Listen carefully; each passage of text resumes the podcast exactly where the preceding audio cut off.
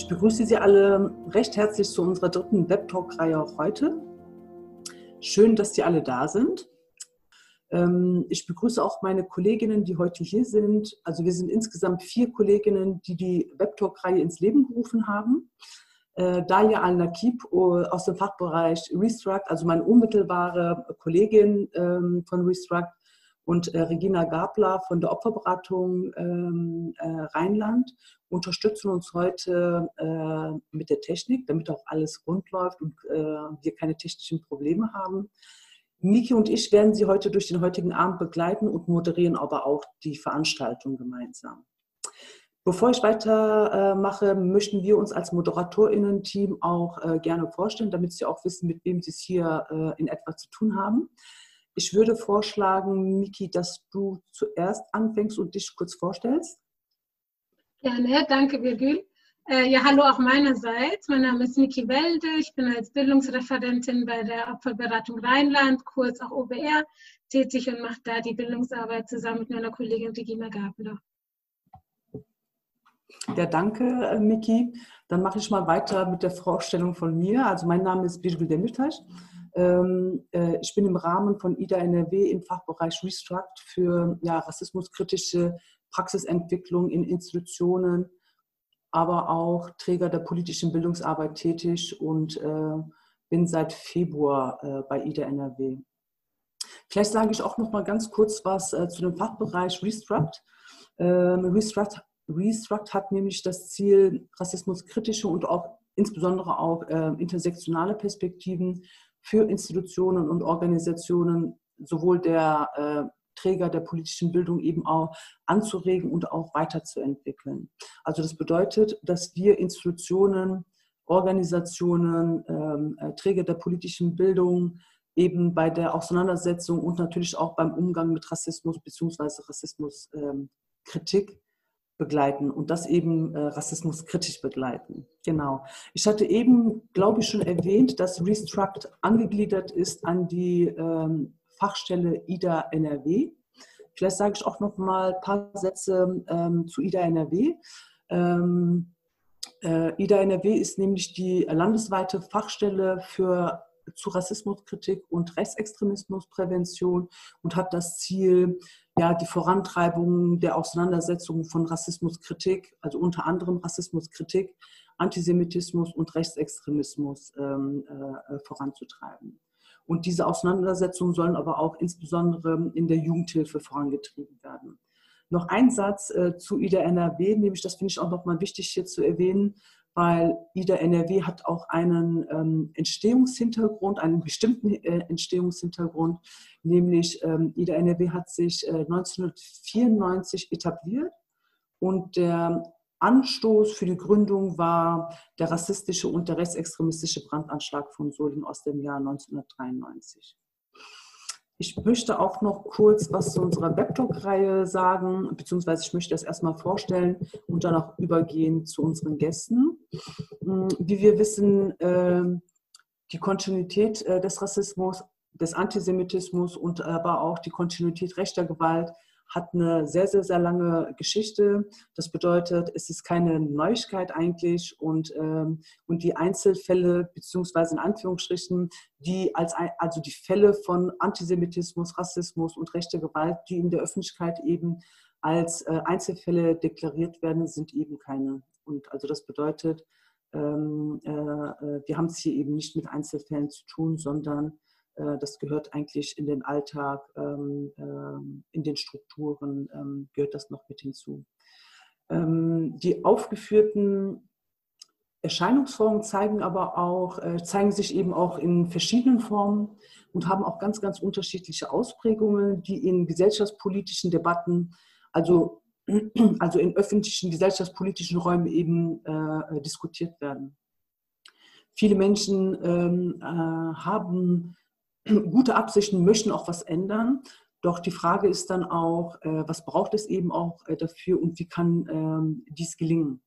Und diese Frage widmet sich die Opferberatung Rheinland, also auch kurz mit dem Kürzel OBR und Restruct der Fachstelle IDA NRW im Rahmen der Webtalk-Reihe.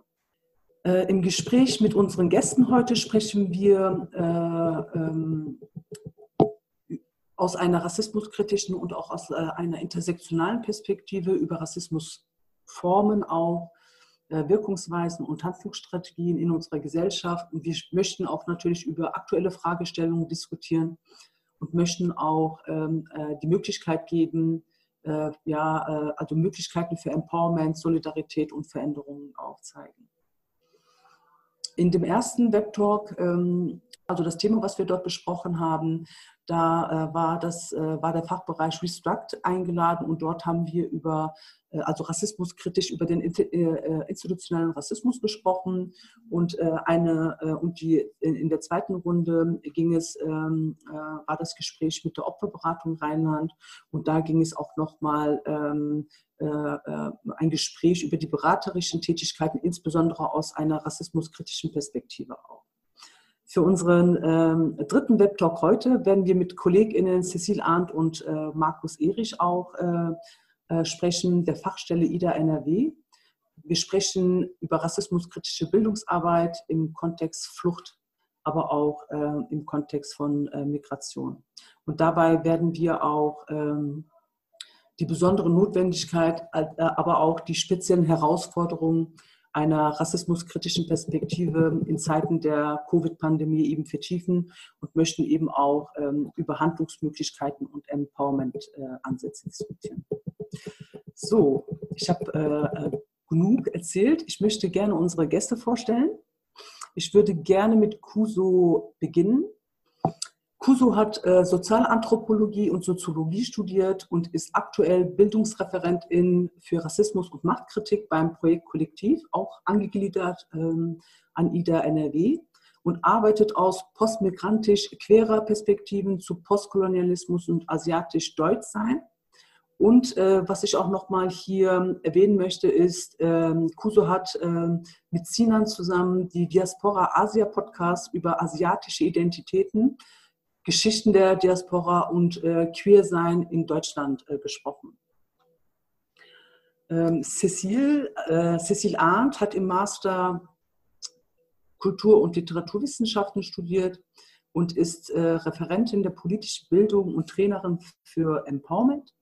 Sie arbeitet auch äh, äh, aus einer postmigrantischen und queer-feministischen Perspektive zu den Schwerpunkten Rassismus und Machtkritik und Gender und auch insbesondere äh, äh, Intersektionalität. Und derzeit ist sie auch als Referentin im Team des Projektkollektivs äh, beschäftigt.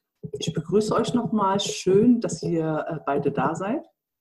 Äh, Cecile und äh, Kuso. Ich wollte jetzt nicht viel über die Arbeit von Projektkollektiv preisgeben, sondern möchte euch eigentlich äh, das Wort übergeben, weil ich schon ziemlich viel gesprochen habe.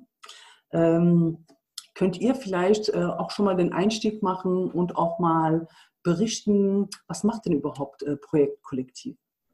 Ja, danke Birgül, danke auch an Niki, Regina und Dalia, die hier stellvertretend für die Teams da seid. Ähm, genau, das heißt danke an Restruct und an die Opferberatung rein und für die Chance, heute unser Projekt vorzustellen, ein bisschen über unsere Arbeit zu sprechen. Hm, das Projekt Kollektiv hat sich zum Ziel genommen, das weiß ich nämlich sehr genau, wir haben heute diesen Antrag rausgeschickt, die rassismuskritische Bildungsarbeit im Kontext, äh, in der Jugendarbeit im Kontext Flucht und Migration institutionellen Strukturen zu verankern. Das heißt, wir machen auf der einen Seite Fortbildung, Qualifizierung, ähm, Workshop-Angebote, Vorträge, alles, alles um das Thema rassismuskritische Perspektiven auf Jugendarbeit im Kontext Flucht und Migration ähm, auf Anfragen und aber auch ein, Eigeninitiativprogramm, die wir entwickeln. Ähm, gerade in diesem Jahr, in der ja, in Zeiten der Pandemie mit allen ihren Implikationen, hieß es vor allem irgendwie uns darauf anzupassen, Online-Formate zu gestalten. Das heißt, was wir ganz konkret gemacht haben, sind dieses Jahr Austauschräume für MultiplikatorInnen der rassismuskritischen Kinder- und Jugendarbeit. Sprich, ähm, von jungen AktivistInnen bis hin zu Mitarbeitenden der Kinder- und Jugendarbeit, über Leute, die an Universitäten beschäftigt sind, also alle Leute, die quasi Wissen multiplizieren. Ähm, und gefragt, was braucht ihr überhaupt? Was macht dieser Lockdown gerade mit euch? Was macht er mit euren Klientinnen, SchülerInnen, Studierenden und so weiter? Und was braucht es jetzt gerade in der Zeit? Wohlgemerkt waren diese vier Austauschräume in den ersten vier Wochen des Lockdowns ähm, noch vor den großen Ereignissen wie der Ermordung George Floyds und den darauffolgenden Protesten weltweit, mh, vor den Protesten äh, gegen das Polizieren, gegen Polizeigewalt, mhm. ähm, das zum ersten Mal auch irgendwie institutioneller, struktureller Rassismus in Deutschland multimedial sehr präsent thematisiert wurde. Das war noch alles davor und trotzdem nach ähm, der, den rassistischen, dem rassistischen Mordanschlag in Hanau, der in Deutschland eine Zäsur war. Genau, und da so eine Bedarfserhebung quasi gemacht.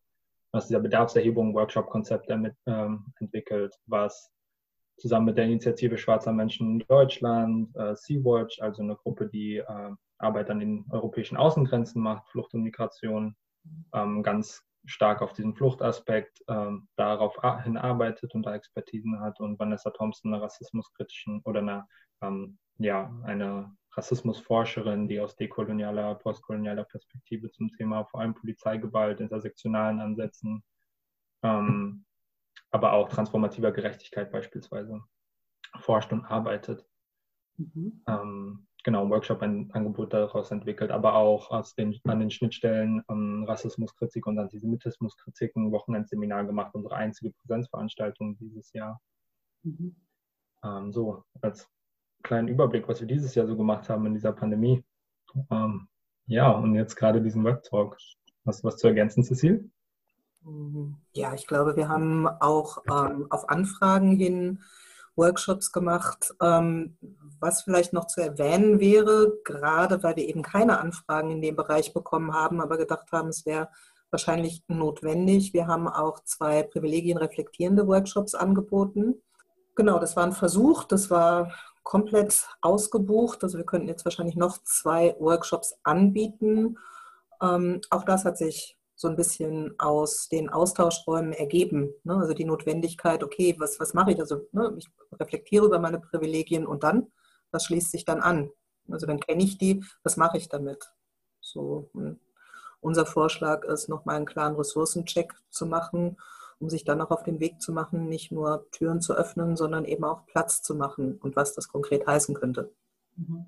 Genau. Das ist noch so ein Schwerpunkt. Empowerment-Angebote. Wir haben ganz ähm, spezifische Empowerment-Angebote geschaffen für Leute, an denen wir teilweise auch selber ähm, nicht teilgenommen haben. Genau, und ich glaube, das macht unsere Arbeit nochmal anders als die zum Beispiel von Restruct. Also ihr geht tatsächlich auf Institutionen zu und so. Wir, ähm, wir haben in erster Linie junge Multiplikatorinnen äh, mit denen wir arbeiten, auf der einen Seite und Fachkräfte auf der anderen Seite. Und wenn uns Einrichtungen ansprechen, ähm, geben wir auch da Workshops, aber unser Job ist es nicht, in, sagen wir mal, in die KIs zu gehen und zu sagen, hey, wir bieten euch dieses oder jenes an, sondern tatsächlich ähm, pädagogische Konzepte auch zu vermitteln, ne, Möglichkeiten aufzuzeigen und rassismuskritische Bildung, klassische Bildungsformate dann eben auch anzubieten. Ich wollte nur ganz kurz an dieser Stelle sagen, dass wir zwei von drei Personen des Teams sind. Also für diejenigen, die uns nicht kennen, Kolja Koch ist eine Person, die bei uns äh, mitarbeitet. Teil unseres Teams ist heute leider nicht da sein kann aufgrund von Krankheit, aber genau eine sehr coole, kritische, weiße Perspektive mit ins Team bringt und ähm, genauso, ja, genauso zum Team gehört wie wir natürlich, äh, nur dass die Leute wissen, dass wir eigentlich zu kurz sind. Aber gut, dass du das nochmal erwähnt hast. Ähm, wir haben ja hier, äh, beziehungsweise ihr habt ja hier auch nochmal ähm, äh, die Corona-Pandemie auch nochmal benannt. Und ähm, äh, ich würde gerne nochmal ähm, auf das Thema eingehen. Ihr habt eben von Notwendigkeit gesprochen, ja, also in der Corona-Pandemie auch nochmal. Ihr habt nochmal eine Notwendigkeit oder eine Vorher war das natürlich auch notwendig, ja, also ne, kritische äh, Bildungsarbeit im Kontext Rassismus und äh, Flucht, Migration zu arbeiten und die Themen dann auch äh, an Multiplikatoren, an Fachkräfte zu bringen. Aber in der Corona-Zeit ist das ja auch nochmal ein anderes Thema. Ähm, wie seht ihr das? Warum ist das denn überhaupt für euch wichtig, nochmal ähm, im Kontext von ähm, äh, der Corona-Pandemie sich noch explizit nochmal mit Rassismus äh, auseinanderzusetzen, beziehungsweise mit Rassismuskritik auseinanderzusetzen? Es hat verschiedene Ebenen. Ne? Also eine ganz unmittelbare Ebene, nämlich dass auch lokal Corona Menschen ganz unterschiedlich betrifft. Da kommt es zum einen darauf an, wie bin ich ökonomisch ausgestattet, in welchen Wohnverhältnissen bin ich.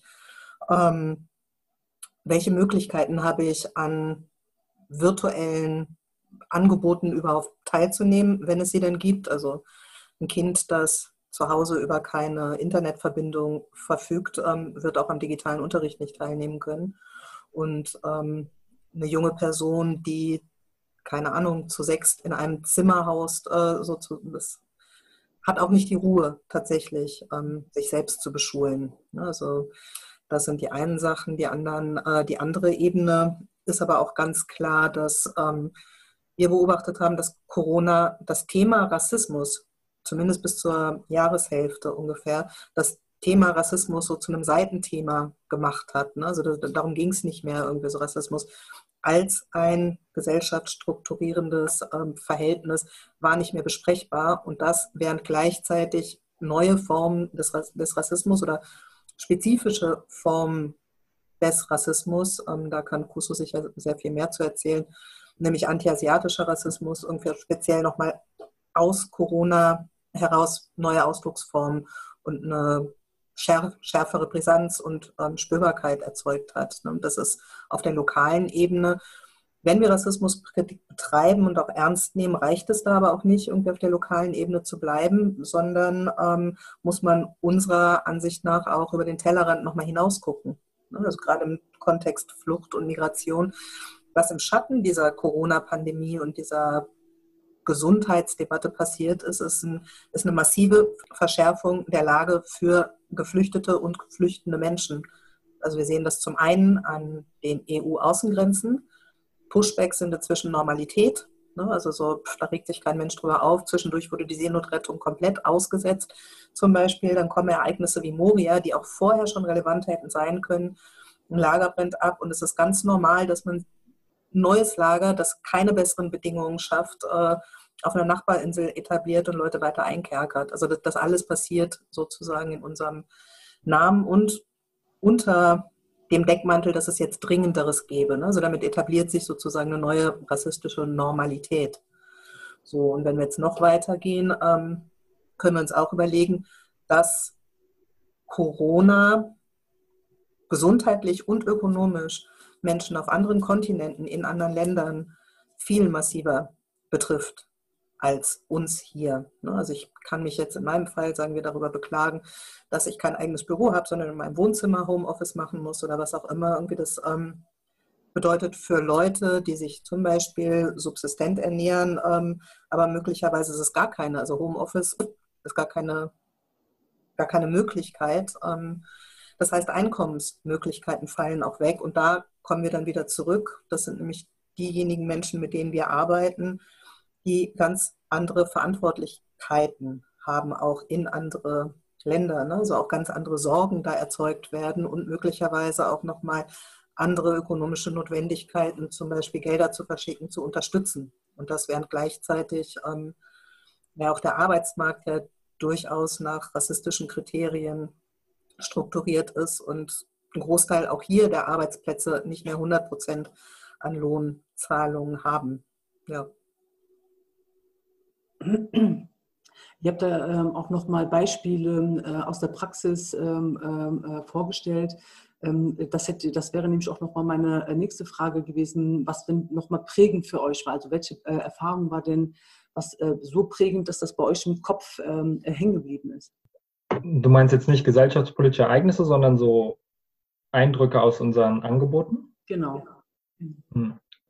Cecilia hat gerade also kurz auf antiasiatischen Rassismus verwiesen und zumal in den ersten Austauschräumen die zwei Fragen ganz präsent waren. Es war einmal, nach Hanau herrscht eine andere Stimmung. Wir sind wütend, traurig und trauen uns teilweise aber auch nicht mehr auf die Straße zu gehen.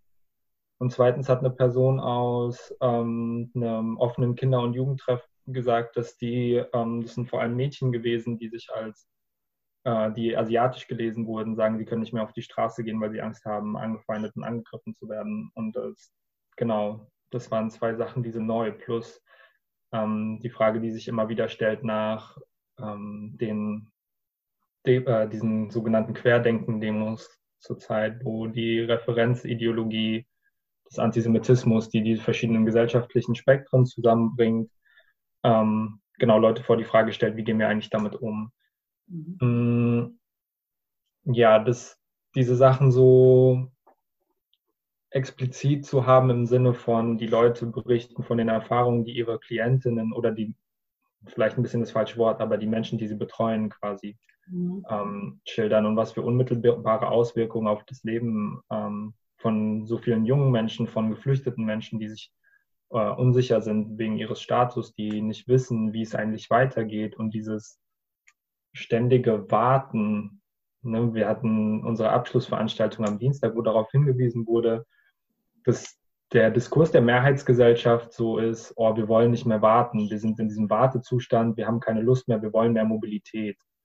Und sich da ganz stark aufzeigt, aus welcher Perspektive gesprochen wird, weil Warten und eingeschränkte Mobilität gehört für die Lebensrealität geflüchteter Menschen in Deutschland dazu seit eh und je. Und erst recht seit der faktischen Abschaffung des Asylrechts in den Anfang der 90er Jahre nach dem Pogrom in Rostock-Lichtenhagen, wo wir wieder bei einer Kontinuität sind, denn das waren auch deutsche, ähm, vor allem na, vietnamesische Gastarbeitende, sogenannte Gastarbeiter, die dort angegriffen wurden, also auch in der Kontinuität zu antiasiatischen Rassismus. Mhm. Ähm, und so sehen wir, dass sich diese Dinge immer wieder wiederholen, dass eher ein Kreislauf als eine lineare Sache ist, gerade wenn es um rassistische Übergriffe geht, die Institutionalisierung von rassistischen Gesetzen und Ausgrenzungsmechanismen und das gesellschaftliche Krisen diese eher verstärken, als ähm, eine Lösung zu finden. Auch, ich glaube, ich schieße ein bisschen über die Frage gerade hinaus. Ähm, nee, aber ich lasse es dabei jetzt gerade. Alles gut. Ja, und vielleicht noch ähm, als Ergänzung gerade auf den Jugendbereich bezogen, was wir mit den Fachkräften in den Austauschräumen auch erfahren haben. Und das hat tatsächlich ähm, bei mir auch nochmal ganz viel gemacht, ne? im Sinne von, das ist das, was ich immer befürchtet habe, aber man ist dann trotzdem schockiert, ähm, dass die ersten Angebote, die runtergefahren wurden, auch auf unabsehbare Zeit runtergefahren wurden, ähm, diejenigen, die sogenannten Zusatzangebote waren. Ne? Also zum Beispiel Schutzräume für geflüchtete Mädchen oder ähm, Empowerment-Angebote für ähm, People of Color oder oder oder. Ne? Und was auch bedeutet, dass die Fachkräfte, die sie geleitet haben, in der Regel Honorarkräfte, auch einfach nicht mehr weiter bezahlt wurden. Ne? Das ist ähm, das ist ein Ding. Also das, ähm, ich meine, geschlechtersensible Arbeit ist eine Querschnittsaufgabe der Kinder- und Jugendarbeit und selbst die ist sozusagen als erstes so als nice to have einfach mal vom Tellerrand gefallen irgendwie und ähm, Rassismus, also Angebote, die auf Rassismuskritik antworten, dann zusätzlich, und das kann nicht sein. Also da habe ich mich dann kurz gefragt, okay, wofür habe ich denn eigentlich die letzten Jahre gearbeitet? Ähm, Okay, danke nochmal für eure Offenheit. Ich würde noch eine Frage stellen wollen und dann auch abgeben an Miki. Ähm, ihr habt nochmal gerade von euren Eindrücken erzählt, auch nochmal von den Lebenswelten, also beziehungsweise von den, von den Realitäten, die ähm, viele Menschen ja auch gar nicht mitbekommen. Ja? Also gesellschaftlich nicht mitbekommen. Und da würde ich gerne fragen, wie kann ein Bewusstsein eben entstehen, ja, also auch ähm, äh, ein Bewusstsein für die Bedeutung von Rassismuskritik in der Jugendarbeit, eben im Kontext ne, äh, zu eurer Arbeit, äh, Flucht und Migration. Wie kann das gestärkt werden? Ja, ist eine weite Frage. Ne? Also ich glaube, eine Grundvoraussetzung wäre auch Rassismuskritik zu einem Querschnitt zu einer Querschnittsaufgabe der Kinder- und Jugendarbeit zu erklären. Und das ist nicht irgendwas, ähm, was wir uns einfach so wünschen, sondern das ist einfach gesellschaftlichen Realitäten angemessen, das langsam sozusagen zu etablieren. Ne? Dann gäbe es zumindest eine Berufung auf und dann gäbe es in einem gewissen Sinne auch sowas wie eine notwendige Befragbarkeit der Strukturen, die da etabliert sind. Ne? Also was macht ihr eigentlich im Zuge von Rassismuskritik? Es gibt die und die und die und die Standards, habt ihr die eingeführt? Ne? Also dann ist es möglicherweise nicht mehr möglich, solche Angebote als nice to have zu labeln und einfach nicht mehr zu machen und eine notwendige Qualifizierung der Fachkräfte, die in ganz vielen Fällen zumindest, ähm, wenn man sich die Hierarchien anguckt, von oben immer noch weiße Fachkräfte sind. Ähm, sehr viele Teams sind immer noch komplett weiß besetzt und so weiter, ähm, dass sowas nicht mehr möglich wäre. Also dass zumindest ähm, da so eine Befragbarkeit etabliert würde und ähm, Qualifizierung notwendig gemacht wird. Also ich kann heute immer noch soziale Arbeit studieren, zum Beispiel, ohne einmal das Thema Rassismus berührt zu haben. Das geht. Das stimmt. Unding. Und ich glaube, zusätzlich braucht es konkrete Maßnahmen, die über Symbolpolitik hinweggehen. Also, dass die Bundesregierung jetzt ein Paket verabschiedet hat über eine Milliarde Euro über die nächsten vier Jahre, um ähm, gegen ja, also Rechtsextremismus und Rassismus zu arbeiten. Das ist sehr begrüßenswert. Dass es Hanau dafür gebraucht hat, ist traurig. Ähm, sehr traurig. Die, das Zeichen, was ja eine, die politische Ebene sendet, ist, dass wenn Corona und die Wirtschaft gefährdet ist, ist es durchaus möglich, ein komplettes Land runterzufahren äh, bis auf Nötigste. Das heißt, der politische Wille fehlt einfach bei so Sachen wie Hanau, diese Interventionen zu setzen und konkrete Zeichen zu setzen. Das heißt, ja, diese ähm, Förderung, auf die wir dann, also was heißt wir, sondern die TrägerInnen der Kinder- und Jugendarbeit in dem Bereich bekommen, die ist sehr wichtig, um äh, Stellen zu schaffen dafür.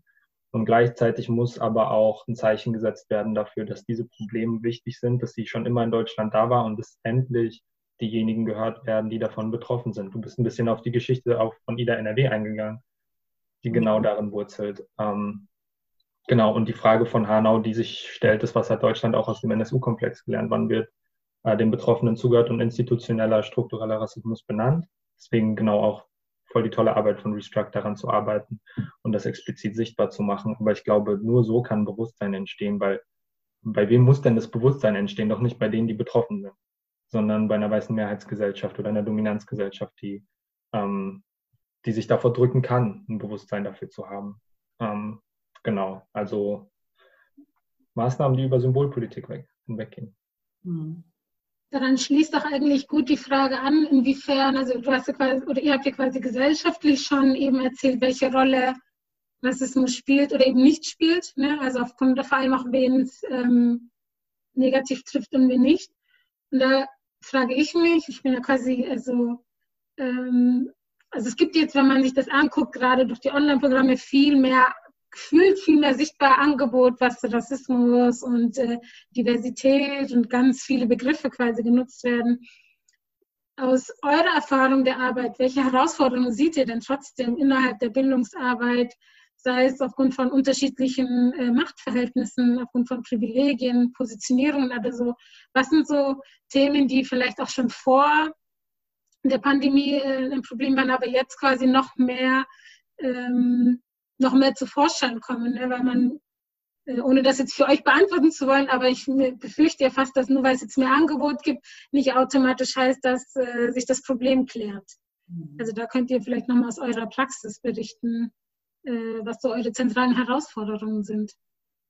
Eine große Herausforderung ist im Moment auf jeden Fall das Thema Flucht wieder auf die Agenda zu setzen, also überhaupt spürbar zu machen. Ne? Also während ähm, es, ich würde sagen, durch soziale Bewegungen oder durch Bewegungen auf der Straße ja durchaus und quasi zum ersten Mal in Deutschland in meiner Erinnerung möglich geworden ist, antischwarzen Rassismus zu thematisieren, antiasiatischen Rassismus zu thematisieren oder so.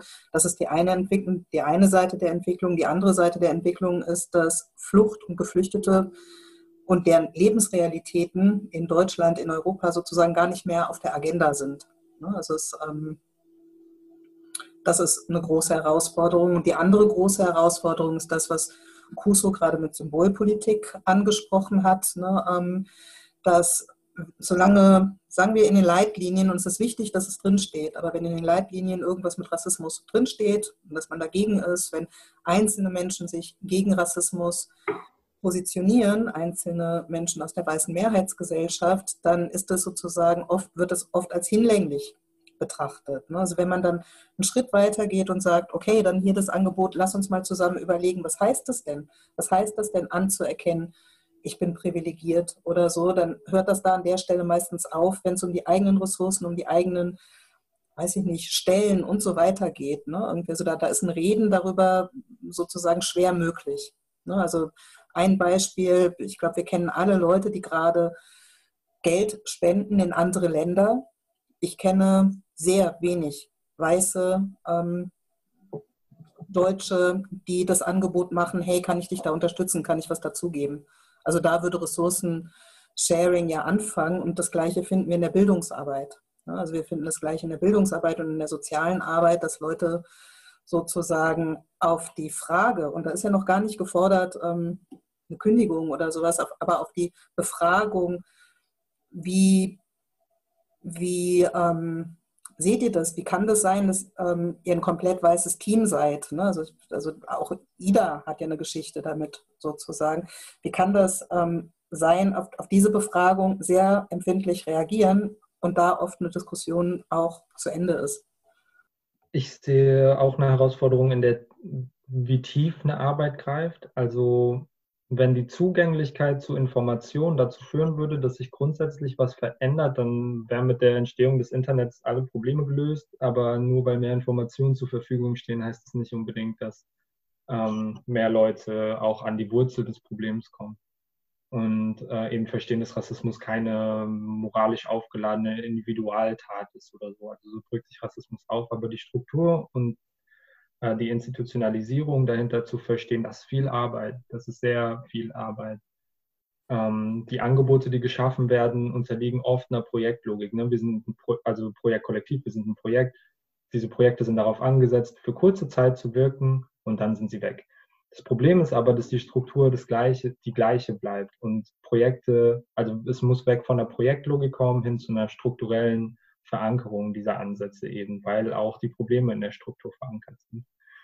Ähm, genau, das heißt, es gibt mehr Angebote, aber ein Großteil dieser Angebote, auch wenn fantastische Leute super gute Arbeit machen, die Struktur dahinter ist oft immer diese Projektstruktur, die wenig nachhaltig wirken kann, weil dieses, diesen Themenkomplex Rassismus zu beleuchten und zu sehen, wie tief er sitzt und wie weit, also ne, mit dem Anfang des Kolonialismus, was da alles hintersteckt, das ist so ähm, intensive Arbeit, die nicht mit einem Workshop getan ist, die auch für mich nie getan sein wird. Es ist ein ständiger Prozess zu, vers zu versuchen, das weiter zu verstehen.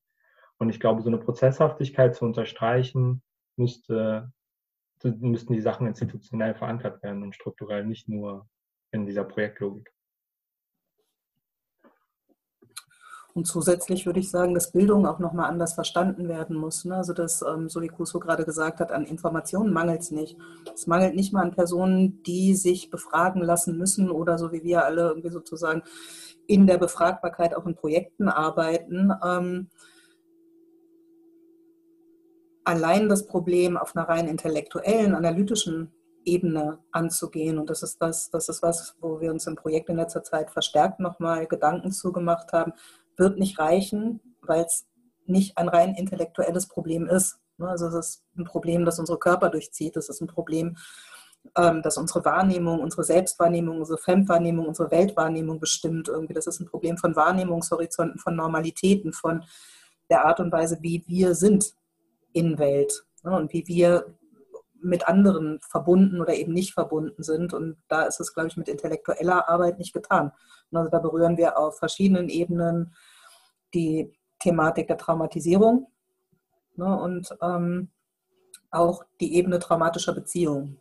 So, und ich glaube, da muss Bildungsarbeit sich auch nochmal ähm, weiterentwickeln, Pädagogik sich auch nochmal weiter fassen, um da ein bisschen grundsätzlicher zu werden. Danke schon mal für, in der hat ja schon noch eigentlich Forderungen, ne, der, die es braucht eben für eine nachhaltige Veränderung vor allem auch. Ähm, was mich auch so ein bisschen zu der Frage führt, inwiefern gibt es denn die Handlungsmöglichkeiten? Ne? Jetzt haben wir Veranstaltungen wie diese, wir haben Referentinnen, wir haben Interessierte, wir haben Personen quasi, die sich die Arbeit machen, sich äh, auf diese Reise der rassismuskritischen Selbstreflexion begeben. Und da ist die Frage an mich, äh, an euch, inwiefern ihr quasi da Handlungsmöglichkeiten tatsächlich sieht. Und ich würde da auch schon die Aufteilung machen von, inwiefern gibt es Handlungsmöglichkeiten für Personen of Color, für schwarze Menschen, für Menschen mit Migrationsgeschichte, äh, mit Fluchterfahrung und genauso mit äh, weiß positionierten Menschen. Also die Aufteilung zeigt es schon auf, dass da eventuelle Unterschiedlichkeiten herrschen, die nicht biologisch zu begründen sind, sondern vielmehr vielleicht auch auf jeden Fall von der Erfahrung und Wahrnehmung. Aber da könnt ihr vielleicht nochmal gleich was dazu sagen, äh, inwiefern es gemeinsame Handlungsmöglichkeiten gibt, aber an, welcher Stelle es nämlich auch sehr sinnvoll ist, dann eventuell auch zu gucken, wer braucht was, kurz gesagt. Ich äh, denke, die Überschneidungen von den Gruppen, die jetzt beispielsweise von Rassismus betroffen sind, sind eigentlich sehr wenige. Also sind die Menschen, die von Rassismus betroffen sind, sind so unterschiedlich wie die Welt und wie Gesellschaft selbst. Es ist ein Marker, der sich quasi rausgenommen wird, um sich ermächtigen zu können. Ähm, grundsätzlich heißt es ja aber nicht, dass die Menschen viel gemeinsam haben müssen, so bis auf eine gemeinsame Ausgrenzungserfahrung vielleicht oder eine strukturelle Benachteiligung. Ähm, genau deswegen ist es, glaube ich, so wichtig, dass, weil ich gar nicht überblicken kann, was haben Leute, die jetzt in den letzten Jahren nach Deutschland migriert sind oder durch Flucht migrieren mussten, ähm, für konkrete Anliegen und Bedarfe. Und das ist unfassbar wichtig, mit den Leuten zusammenzuarbeiten, die diese Erfahrungen gemacht haben, die Multiplikatorinnen geworden sind, die wissen, was die Anliegen sind, die viel mehr connected sind, also verbunden sind mit den Strukturen ähm, geflüchteter Selbstorganisierung zum Beispiel. Ähm, und da macht es für uns Sinn, gemeinsam zu arbeiten, um diese Menschen zu supporten.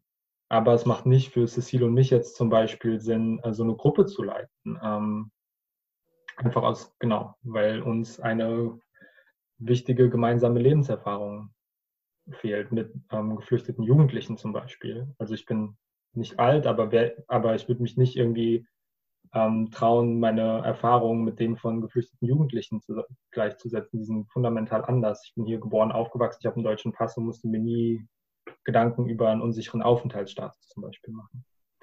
Ähm, Genau, von daher kommen wir vielleicht ein bisschen zu diesem Punkt Power Sharing. Also die Zusammenarbeit und Allianzen sind unfassbar wichtig, solange Positionierung in diesen Arbeitsgruppen zum Beispiel ähm, trotzdem weiter benennbar bleiben. Also dass wir sagen, hey, wir wollen zu, an etwas gemeinsam arbeiten, beispielsweise ein Projekt durchsetzen, wo wir ähm, Multiplikatorinnen ausbilden, die Fluchterfahrung haben, damit diese weiter die in Kreise tragen zu geschlechtersensiblen Perspektiven oder sowas.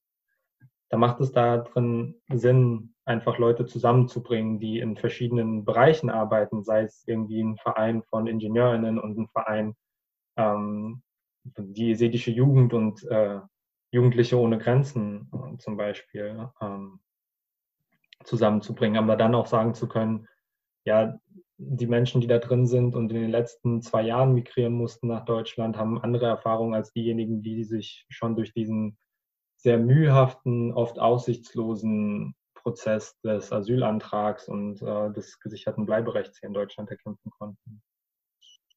Ähm, genau, von daher Handlungsmöglichkeiten, die Gemeinsamkeiten so zu suchen, ausfindig zu machen, aber das Ganze auch so zu gestalten, dass Unterschiedlichkeiten benennbar bleiben. Und das ist ja, also ne, ist ja ein Paradox irgendwie. Wir haben was gemeinsam, wir wollen daran arbeiten, aber wir sind auch so unterschiedlich, dass wir uns eigentlich nicht auf diese auch rassistische Logik der Identitätsreduktion reinbringen wollen, weil ich bin halt nicht nur der Marker, der soziologische Marker Race, ich bin zwei Millionen Sachen.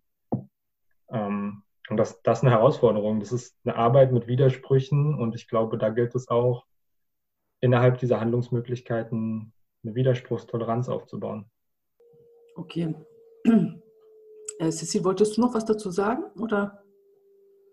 Um, ähm, ja, ich würde gerne ergänzen. Ne? Also das glaube ich, also ich hatte das Gefühl, Niki, dass du nochmal auf diese Unterscheidung von auf der einen Seite Empowerment als etwas, aus dem Handlungs- Strategien zumindest äh, entstehen können und auf der anderen Seite Power Sharing auch als ein Angebot ähm, der Strategieentwicklung für Angehörige der weißen Mehrheitsgesellschaft hinaus wolltest. Ne? Und da glaube ich, es gibt ganz viele Handlungsmöglichkeiten, es sei denn, die Bereitschaft ist nicht da. Und da kommt es auf der Seite von Empowerment, glaube ich, drauf an, so viele verschiedene Angebote wie möglich zu schaffen. Ne? Also damit Leute sich auch selber finden können. Ne? Also das ist ein bisschen die Frage, sagen wir mal, ich gehe auf mein Leben, irgendwie habe ich wirklich so viel mit meiner Mutter gemeint, außer dem Streit, den wir in der Pubertät hatten oder so, oder ähm, bräuchte es da nicht zwei verschiedene Gruppen, wo wir hinterher eigene Perspektiven erarbeiten können, um sie hinterher aufeinander zu beziehen oder um dann nochmal zusammenzukommen und miteinander zu verhandeln, okay, das machen wir jetzt gemeinsam daraus und an welchen Stellen geht es nicht gemeinsam. Also da auch eine Vielfalt sozusagen ähm, wachsen zu lassen und für diese Vielfalt auch eine Sprache zu finden. Ne? Also Wege zu finden, sich darin nicht gegenseitig zu verletzen und trotzdem gemeinsam in Solidarität und in Allianz ähm, vielleicht hier und da Verhältnisse zu verschieben. Und auf der anderen Seite, was Powersharing angeht, natürlich, es gibt ganz konkrete, ähm, ganz konkrete Schritte, die ich erarbeiten kann. Und wenn ich alleine nicht auf die Schritte komme, dann gibt es ja inzwischen durchaus Angebote, zusammen mit anderen zu erlernen, was muss ich eigentlich machen, um ein guter Ally zu sein. Also einer, der über Privilegienreflexion hinausgeht, um dann genauso wie es eine Vielfalt auf der einen Seite gibt, ähm, sozusagen in Allianz mit anderen Gruppen vielleicht wieder ein Stück weiter zu gehen, mhm. würde ich sagen. Okay, vielen Dank auch nochmal, dass du ähm, äh, noch was ergänzt hast. Ähm, Kuso, du hattest ja eben über Nachhaltigkeit gesprochen, du hast ja über die Förderpolitik gesprochen. Ich meine, über Förderpolitik ähm, äh, können wir uns gerne mal privat darüber unterhalten. Und, ähm, aber was mich noch mal interessiert, ist ähm, auch noch mal die Frage, die ich mir eben ge gestellt habe, wen erreicht denn überhaupt rassismuskritische Bildungsarbeit, also die Projekte, ja? wo ihr ja auch wirklich alles reinsteckt, wen erreicht das? Und meine Frage an euch ist auch nochmal, ähm, sind eure, also wird euer Angebot oder die Angebote, die ihr dann ähm, macht, wird die dann eher stärker von MultiplikatorInnen beziehungsweise auch von FachkräfteInnen von äh, auf Color wahrgenommen oder was ist äh, eure Einschätzung dazu?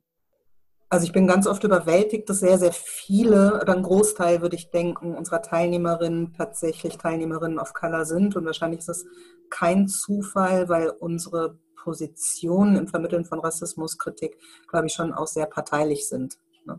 So würde ich so denken. Aber nicht ausschließlich. Auf keinen Fall ausschließlich.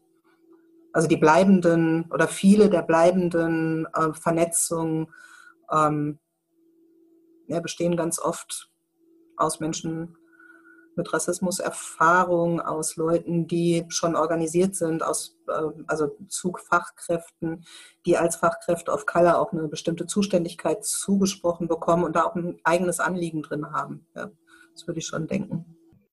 Ja, und ich glaube, die Positionen, die in dem Team vertreten sind, sind immer die Positionen, die du am besten erreichen kannst. Also es ist super, dass ähm, wir auch eine kritische weiße Perspektive im Team haben, weil wir so Sachen anbieten können, die eben diese Seite von Machtverhältnissen beleuchten und nicht eben nur die deprivilegierte Seite. Und auf der anderen Seite, wenn ich überlege, wie bin ich denn in dieses Projekt gekommen? Ähm, arbeite ja seit diesem Jahr erst da und letzte Woche, äh, letztes Jahr die Schnittstelle war eben eine gemeinsame Freundin, die auch mit dem Projekt Kollektiv zusammen, zusammengearbeitet hat und ähm, so über Peers quasi ähm, kommen Leute und nehmen Angebote wahr, weil wenn du den Menschen vertraust, du bist vertraut mit der Arbeit, du hast vielleicht mal Sachen gelesen oder mal Sachen gehört oder ähm, hast mal einen Workshop bei einer Person besucht, Cecile ist ja auch Empowerment-Trainerin so, ne, dann ist es eher so, dass du es entweder selbst wahrnimmst oder Leuten weitererzählst, dass das coole Arbeit ist. Also es ist sehr, sehr, sehr viel Beziehungsarbeit. Leute nennen es Vernetzung, aber ich glaube, wenn du das richtig machst, dann ist es Beziehungsarbeit und das ähm, das ist super wichtig und oft irgendwie nicht genug betont, finde ich. Und ähm, wie ist das für euch als Betroffene von Rassismus? Das würde mich auch noch mal interessieren. Wie ist das für, äh, für euch denn, äh, äh, wenn ihr tagtäglich mit diesen Themen äh, arbeitet? Ich meine, ihr arbeitet ja nicht nur acht Stunden bei IDA NRW und dann ist Schluss mit diesem Thema. Äh, wie geht es dann weiter? Ähm, äh, wie geht ihr damit um? Selbstfürsorglich. der Versuch zumindest, selbstfürsorglich damit umzugehen. Genau das ist ja ein Problem, eine Entgrenzung deines Arbeits- und Freundinnenbereichs. Ne? Wann treffe ich mich mit Cecile und wir sind Friends und picknicken irgendwie, wenn es wärmer ist, draußen zu zweit oder dann driftet es ja aber schon wieder in Arbeit ab teilweise und dann ist es so, ähm, genau, eigentlich hast du nie Pause. Das ist ein bisschen, das ist eine Schwierigkeit für mich auch gerade ähm, dieses Jahr gewesen und dann zu gucken, was brauche ich, was ähm, tut mir gut, ist erstmal in meinem ersten Empowerment-Workshop konnte ich nicht meine Bingo-Karte vollschreiben. Es ging so darum, Sachen aufzuschreiben, die uns gut tun. Mhm. Und ähm, als das erste Mal war, dann war ich so, hm, ich habe eigentlich, eigentlich weiß ich gar nicht so richtig, was mir gut. Ich arbeite die ganze Zeit, ich renne von Treffen zu Lohnarbeit zu meinem Studium und so weiter. Was mir gut so weiß ich gar nicht so richtig. Und als ähm, dann hat ein Prozess eben eingesetzt und das letzte Mal hat äh, Miki so eine Übung angeleitet und auf einmal konnte ich im Nu irgendwie acht Sachen aufschreiben, ganz spontan, die mir voll gut tun, die ich in meinen Alltag integrieren kann. Und das da jetzt sehr, sehr strikt mit mir zu sein und zu sagen, hey, ich mache eine Atemübung, bevor ich in ein Meeting gehe, um zu gucken, wie ich mich gerade fühle und nicht mehr Energie da reinzusetzen, als ich äh, eigentlich zur Verfügung habe, mm, weil sonst leidet alles das, was quasi nach Feierabend ist, ähm, noch weiter drunter, die Sachen, die mich eigentlich stärken sollen. Ähm, genau deswegen als betroffene Person, die sich der Strukturen und der Systematik hinter den Machtstrukturen irgendwie ein bisschen bewusst ist und die einen Blick oder einen Kommentar nicht nur irgendwie als einen Blick oder Kommentar deutet, der auch wehtut, auch wenn du das nicht benennen kannst, aber dann noch die Worte dafür hast, dann noch das einbetten kannst und so, das kann sehr hm, überwältigend sein. Von daher versuche ich irgendwie meinen Blick auf das zu konzentrieren, was ich ändern kann. Also wenn ich mir die Lage an den Außengrenzen angucke, dann verfalle ich oft in ein Gefühl der Ohnmacht, weil ich kann nicht dahin und die Zäune aufschneiden und die Leute herholen. Also das, das macht, das geht nicht. Das liegt außerhalb dem, was äh, irgendwie machbar wäre. Aber ich kann zum Beispiel mit Wissam Al-Farafi, der hier eine unfassbar gute Arbeit macht, dem Border Monitoring und Sea-Watch, eine Veranstaltung machen, um die Leute darüber aufzuklären, was passiert hat. Also was ist in meinem Feld der Veränderung überhaupt möglich? Was ist in dem, was kann ich gut? Ich kann ich weiß nicht, ob ich gute Inhalte habe, aber ich weiß, dass ich gut Menschen zusammenbringen kann. Und dann gucke ich, wie kann ich das, was ich gut kann, einbetten in meinen Möglichkeiten. Genau. Nicht zu groß denken, habe ich gemerkt. Ähm, eine gesunde Portion Utopie und ähm, Träumen kann voll dabei sein. Das ist super wichtig. Ähm, aber in meinen Ansprüchen an mich selbst sehr low zu bleiben, also niedrig. Mhm. Ich würde wahrscheinlich eine andere Antwort geben, weil ich das mit dem Selfcare nicht so gut kann. Ne? Irgendwie, also so ein mal da angefangen. Also ich bin wahnsinnig gut da drin zu sagen, Leute, ihr müsst alles Selfcare machen und das und das sind Möglichkeiten, irgendwie wie ihr Selfcare betreiben könnt. Selber daran zu denken, schaffe ich nicht gut. Und das hat, glaube ich, mit dieser Schizophrenie zu tun. Also einerseits ähm, durch die Beschäftigung mit Rassismus im Arbeitskontext, durch eine intellektuelle und ständige Auseinandersetzung mit Rassismus im Arbeitskontext, ähm, habe ich ja auch quasi für den Moment die Chance, das in einem gewissen Sinne von mir abzuspalten. Ne? Irgendwas, was, was natürlich schizophren ist, irgendwie, weil ich ähm, ja auch mit meinem Erfahrungswissen da reingehe, weil ich auch mit einer Expertise da reingehe, ähm, die eine weiße Person im Leben nicht haben wird. Jedenfalls nicht, wenn sie so alt ist wie ich irgendwie. Also weil ich quasi mit dem Wissen um Rassismus groß geworden bin. Also so habe ich mich kennengelernt und so weiter. Irgendwie. Und trotzdem merke ich, da ist so eine Abspaltung irgendwie, wenn ich tagsüber arbeite. Und dann kriege ich oft, ähm, oft die Trennung nicht hin. Ne? Also wenn ich auf die Straße gehe, Rassismus erlebe, auch äh, Rassismus sozusagen beobachte oder so, irgendwie dann, dann ich kann es schwer beschreiben. Also oft habe ich gesagt, ähm, ich habe es auch gestern noch äh, zu Kuso gesagt, irgendwie, ey, warum bin ich nicht Konditorin geworden oder so, irgendwas Schönes. Ne? Also warum habe ich nicht irgendwas gemacht, was wirklich ähm, einfach erstmal keine Schmerzen, außer Zahnschmerzen, verursacht oder so, sondern ähm, ja, was Leuten grundsätzlich eine Freude macht. Das tut Rassismuskritik natürlich nicht. Mhm. Also Empowerment tut das, ja, also Empowerment-Angebote, wenn sie gut laufen, gehe auch ich gestärkt daraus. Und also es gibt mir ja auch total viel, sozusagen. Ähm, umgekehrt, ich weiß nicht. Also ich finde es richtig, ähm, dass es Leute mit einer gehörigen Portion Erfahrungswissen machen, irgendwie mit einer Parteilichkeit, die nicht eine Parteiname ist, machen. Und andererseits ist da auch ein Widerspruch. Ne? Also warum sind wir eigentlich immer zuständig? Das ist dann die Frage. Und sind wir auch über Feierabend hinaus immer und permanent befragbar sozusagen? A als Person und B vielleicht auch noch zusätzlich als Theorie ähm, sozusagen. Also es, ähm, ich weiß nicht. also ich schwer zu beantworten die Frage und ja, ich glaube, Selfcare ist eine ganz gute Antwort darauf, die Kuso gefunden hat. Und dann aber auch zu sagen, okay, eigentlich, eigentlich gehört dieses Selfcare zur Arbeit. Ne? Also es müsste in der Arbeitszeit stattfinden und regelmäßig eingebaut werden, weil sie notwendig ist, gerade für Personen of Color, die in dem Themenfeld arbeiten. Äh, ich finde auch, dass äh, ihr beide auch sehr gut auf den Punkt gebracht habt, wie widersprüchlich die Arbeit eigentlich auch sein kann. Also von wegen selbst äh, potenziell davon betroffen zu sein, dann aber eine gewisse Expertise zu haben, diese Expertise aber dann im, in, in Fällen auch abgesprochen zu bekommen und dann, also und dann aber gleichzeitig zu wissen, was passiert. Ähm, und dann theoretisch zu wissen, das tut mir gerade nicht gut, aber es dann auch nicht zu schaffen, immer diesen Sprung quasi dann, jetzt ist Feierabend. Also es ist auf jeden Fall eine, äh, eine sehr eine Entscheidung, die auf jeden Fall sehr viel Einfluss auf das ganze Leben hat, wenn man sich eben entschließt, in diese Form der Arbeit zu gehen. Also da kann ich mich auf jeden Fall dem anschließen und finde das sehr gut zusammengefasst, tatsächlich diese Widersprüchlichkeit, von der ihr beide gesprochen habt. Äh, so langsam, genau, die Stunde vergeht immer sehr, sehr schnell. Wie wir merken, ähm, neigen wir uns, wir haben noch ein bisschen aber dem Ende zu und ich würde gerne auch nochmal euch beiden, Cecile und Kuse, die Möglichkeit geben, äh, nachdem wir euch jetzt mit Fragen durchlöchert haben, äh, eventuell was zu teilen, was jetzt noch nicht äh, gesagt worden ist, was euch aber sehr wichtig ist, um dann anschließend äh, Fragen äh, zu beantworten und dann quasi dann nochmal gemeinsam einen Abschluss zu finden. Also genau, falls ihr jetzt noch, weil ich möchte euch natürlich aber auch nicht, so nicht zwingen, falls ihr das Gefühl habt, ihr habt alles gesagt, was ihr sagen wolltet, dann gebt da auch kurz gern Bescheid, aber ansonsten hättet ihr auf jeden Fall nochmal die Gelegenheit, äh, frei für euch nochmal was, auf was einzugehen. Ja, ich würde, glaube ich, gerne nochmal betonen, was wir auch zu Anfang noch mal, schon mal gesagt haben, ne? dass äh, die Beschäftigung mit Rassismus nicht an den Stadtgrenzen aufhören kann, auch nicht an den Landesgrenzen irgendwie von NRW. Ne? Irgendwie, dass es ähm, total notwendig ist, ähm, aus unserer Perspektive auch transnationale Beziehungen oder transnationale Perspektiven äh, mit einzubeziehen und da auch transnationale Beziehungen zu knüpfen.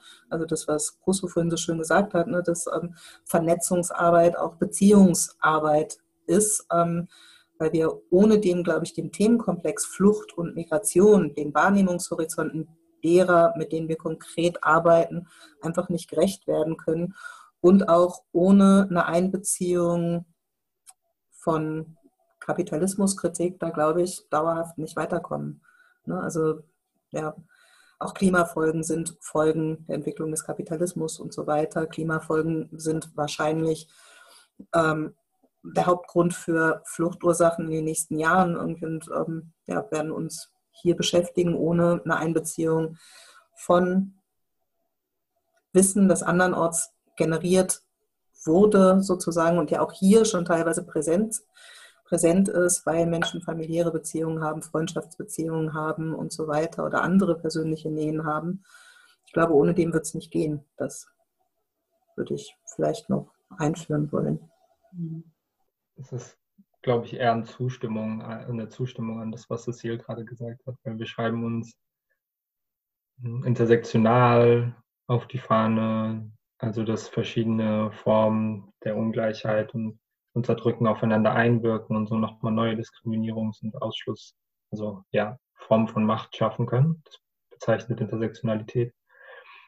Ähm, und diese Konzepte, die so ja, Gesellschaft und die Stratifizierung, also die Schichtung von Gesellschaft erklären, äh, versuchen zu erklären, sind immer auch mit dem Willen entstanden oder mit der Intention entstanden, ganz grundlegend was daran zu verändern, wie Gesellschaft organisiert ist.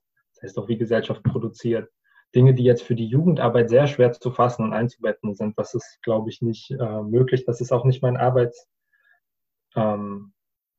Aber wenn ich, genau, wenn ich mir die Geschichte angucke und dass ich relativ okay ähm, auch mit Make-up als, männliche, als männlich gelesene Person rausgehen kann, ähm, dass ich ähm, Sprache habe, um mich zu Wehr zu setzen, wenn Zeiten von Corona anti-asiatischer Rassismus auftaucht. Das habe ich den Leuten vor mir zu verdanken und die Leute vor mir die mir die Konzepte an die Hand gegeben haben, mich selbst zu ermächtigen, haben das mit dem Willen gemacht, das System grundsätzlich zu verändern. Ähm, und unter, genau, es kommt aus sozialen Bewegungen, die teilweise unter größter Militanz, weil sie keine andere Wahl hatten, irgendwie sich Rechte erkämpfen mussten. Und ich glaube, was ich damit sagen will, ist eher so ein Danke und ein Respekt an die Leute, die vor mir kamen und so diese, also auf denen mein Vokabular, meine Analysen, mein, woher ich quasi diese ganzen Werkzeuge, die ich benutze, damit meine ich heute vor allem Wörter, in meiner Praxis aber auch Körperübungen zum Beispiel oder so, wo die herkommen. Also sagt jetzt vielleicht nicht so viel für die Jugendarbeit aus, aber ich habe mich hier im ganzen Werkzeugkasten bedient und ja, wollte nur aus äh, benennen, wo das herkommt.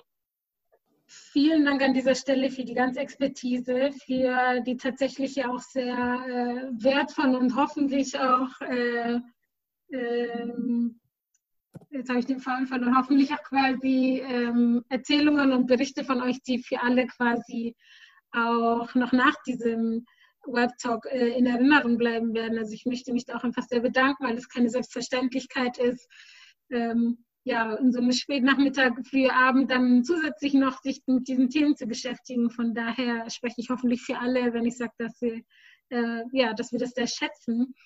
Ähm, genau, ganz fertig äh, sind wir noch nicht. Wir haben die ersten Fragen bekommen und die würde ich, äh, genau, ich würde die erste mal vorlesen. Äh, und ich denke, dass sich da eventuell auch zwei Fragen verstecken. Genau, ich lese mal vor. Ihr hattet euren Workshop Privilegiencheck und jetzt erwähnt und dass Rassismuskritik kein rein intellektuelles Thema ist. Wie schafft ihr es in eurer Bildungsarbeit, den Bogen zu praktischen Ansätzen zu schlagen? Beziehungsweise habt ihr allgemein Tipps für Personen, die sich jetzt auf den Weg machen wollen und praktische Veränderungen herbeiführen möchten? Das ist die erste Frage. Ich schließe gleich noch die zweite mit an. Eine Frage noch nach Utopien. Was wäre, wenn, Punkt, Punkt, Punkt, ihr mit allen Mitteln und Ressourcen, die ihr braucht, das zu tun, was ihr tun wollt. Genau, also das quasi, was würdet ihr dann machen? Äh, ja, sehr spannende Fragen. Vielleicht habt ihr da Lust, was zu sagen.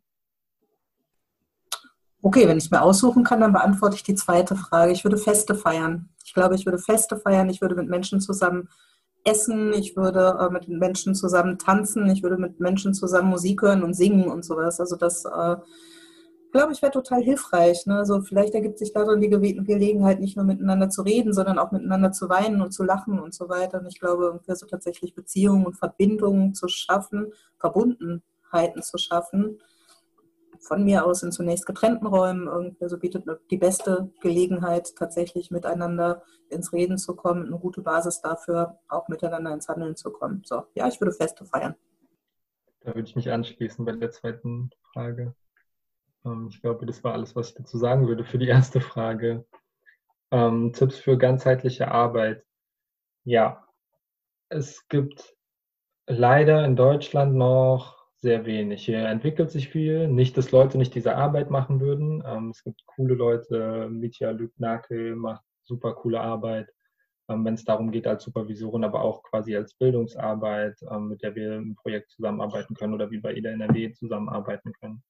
Ähm, ähm, viel, was ich irgendwie mitgenommen habe, ist aus traumainformierten Ansätzen vielleicht eher als traumasensiblen Ansätzen. Also tatsächlich viel auch aus der Psychotherapie, aus der kritischen System, äh, machtkritischen Psychotherapie.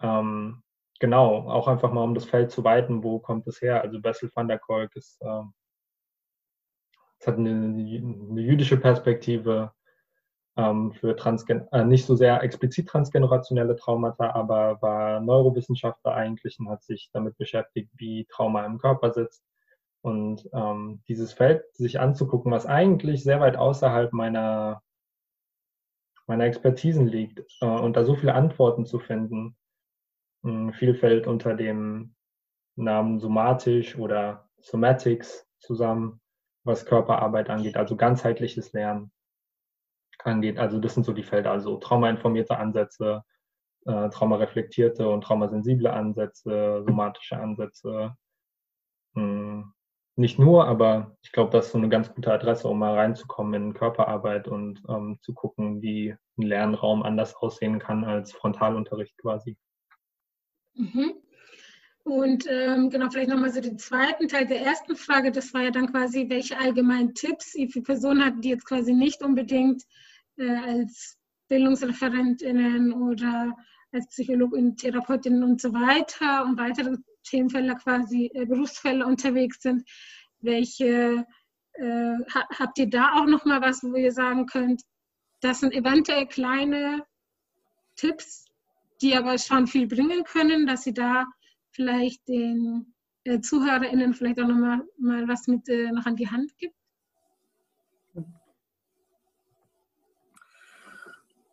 Also etwas, was tatsächlich jede Person im Moment machen kann, einfach zu gucken, wo sind eigentlich Leute, von denen ich weiß, dass sie Geld in andere Länder spenden, kann ich die unterstützen? Kann ich was von dem, was ich für mich behalten kann, einfach mal weitergeben? Ne? Wenn ich weiß, andere Leute tragen eine andere Last und zwar Monat für Monat. Also das ist so ganz handhabbar. Ne? Also ja, im Moment kann man eh nicht ins Restaurant gehen und so. Also ja, also da zu sagen, Mensch, das ist eine Last, die schultern wir gemeinsam. Das ist so ein konkreter Schritt zum Beispiel. Ein anderer Schritt, ich habe eine Freundin, ähm, die sich auf bestimmte Stellen nicht bewirbt, weil sie weiß, eine weiße Perspektive ist da überflüssig. Da braucht es eine Person of Color. Ne? Und mir stehen noch ganz, ganz andere Arbeitsfelder zur Verfügung. Ich bewerbe mich auf eine andere Stelle. Das sind äh, Tipps. So.